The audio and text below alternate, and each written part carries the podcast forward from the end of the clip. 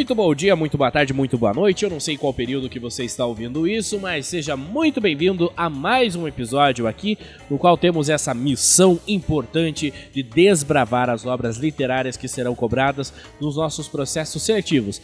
E ao lado aqui temos ela, a professora Nícia, do Departamento de Letras. Professora, seja muito bem-vinda. Muito obrigada. Hoje com uma obra bem leve, né? A gente já fez todo um, um processo, um mergulho no satanismo de Alves de Azevedo, nas reminiscências de Mário de Andrade. E agora a gente chega a uma crítica também de uma república ficcional chamada Os Brusundangas os Brusundangas, que foi lançado na década de 20. Mas antes da gente falar dessa obra, vamos entender quem foi Lima Barreto, este autor tão importante para a nossa literatura. Então, como você já adiantou, né, é extremamente importante. O Lima Barreto foi um, uma voz dos desvalidos da, no, no, começo do século, final do século XIX e começo do século XX, né?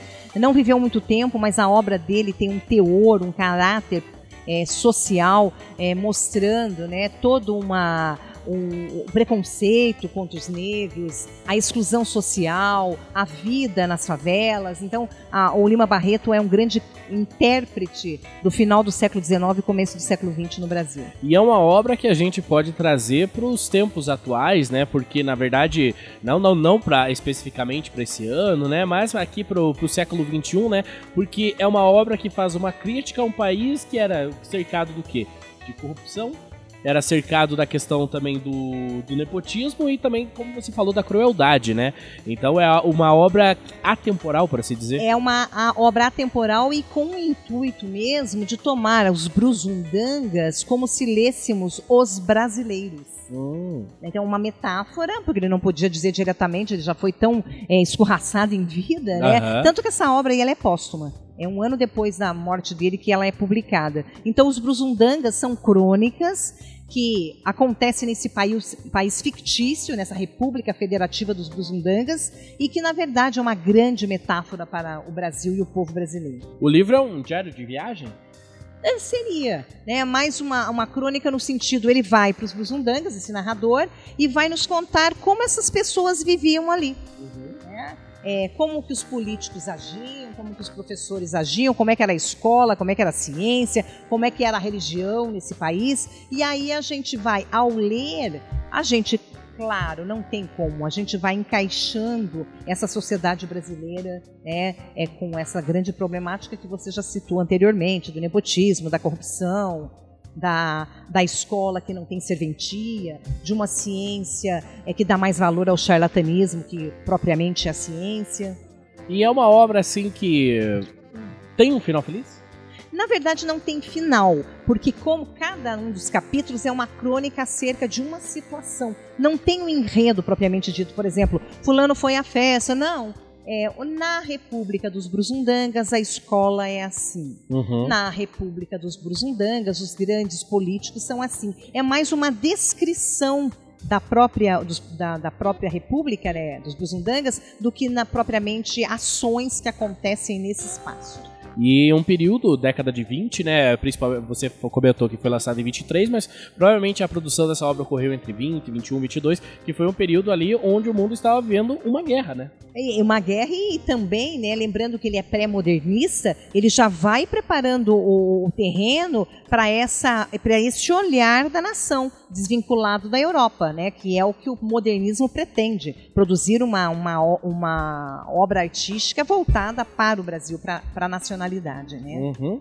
E quais características que a gente pode citar dessa obra? O que, que o nosso vestibulando precisa saber para se Então bem? vamos ver, você falou em diário de viagem, esse diário de viagem seria como se um visitante fosse até Brusundangas e observasse todos os aspectos dessa, dessa, dessa cidade, né? Uhum. Então ele vai falar, por exemplo, sobre a literatura, que é uma literatura que não valoriza as boas obras e prefere alguém famoso que escreva um livro. Que escreva um livro tá. mediano. Mediano, às vezes nem mediano, horroroso. a escola que lá eles davam o nome de Samoyeda, quer dizer, sai moeda, uhum. ó, sai moeda, uhum. né? É uma escola falsa, monótona e que só visa o lucro. Não se preocupa com a cultura, mostra personagens fúteis, foca numa, numa, numa, no ensino, né, desgastado, degradado. Uhum. vai falar sobre uma, economiza, uma economia confusa, né, é, baseado numa cafeicultura em que não se privilegia o pequeno agricultor, só as grandes instâncias. E tem um detalhe que ele fica obcecado, é pela pelas pessoas que não importava quem, o que importava era ter título de nobreza. Barão, né, é duque, doutor, mesmo não sendo nobres, eles queriam apresentar uma nobreza que não era deles. Uhum. E isso, todas as pessoas com esses títulos, eles eram iletrados, mal sabiam ler. Então é. era uma, uma coisa comum, né? Ah, Até hoje, né? Se, é, analisar. se a gente for ver, o Brasil tá aqui, né? É, o Brasil tá completamente descrito aqui. E aí ele faz uma crítica até para a Constituição. Aqui a gente está pensando numa Constituição, não na, a partir de 1988, né? Numa Constituição que se privilegiava só as classes mais abastadas. Ele faz essa crítica. Uhum. Uma política em que os presidentes são chamados de manda-chuvas, assim como ministros né, e deputados. E todos eles, para o narrador, são estúpidos e vadios. Estão ali só né, para ganhar dinheiro.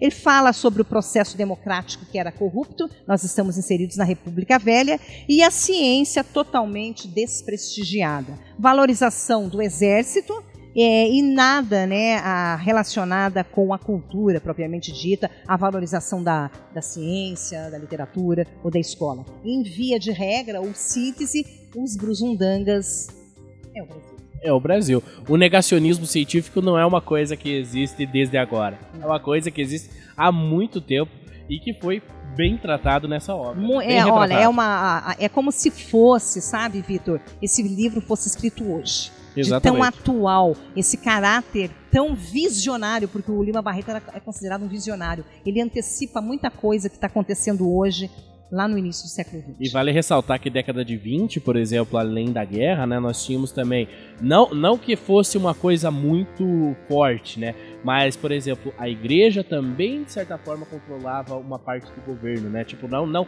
não controlava diretamente, né, mas através... É, ele faz uma crítica também, essa religião crítica. mercantilista. Uhum, exatamente. Então, todas essas descrições são dadas dentro da obra. Então, lembre-se, né? Os brusundangas igual os brasileiros. É isso aí. Então, para você se dar bem na prova, você precisa entender que é uma representação do Brasil na década de 20, que também pode ser é, abordada hoje, né, em alguns aspectos, não alguns, muitos aspectos, muitos inclusive, aspectos. e que Lima Barreto foi um importante escritor para a nossa literatura brasileira. Infelizmente morreu cedo, né? Cedo. Um ano depois só que foi lançada essa obra, mas que trouxe um verdadeiro impacto na literatura, não só na literatura, mas também no modo que a sociedade se via naquele tempo. É, então o Lima merece né, mais estudos. Aqui no Brasil, os estudos começaram a partir da década de 1960, né, de tão delegado ao nada, né? Porque ele falava a verdade. Sim. A obra dele registra um Brasil que a gente não quer ver. Exatamente. Mais alguma característica para o nosso vestibulando tomar tempo? Só para lembrar que ele é um pré-modernista que antecipa várias características do que vai acontecer no modernismo brasileiro. É isso então, ponto final em mais um episódio. Eu agradeço muito você que está acompanhando aqui. E professora Nícia, considerações finais? Eu acho que agora, até a próxima. Até a próxima. Esperamos você como aluno da nossa instituição. Até lá.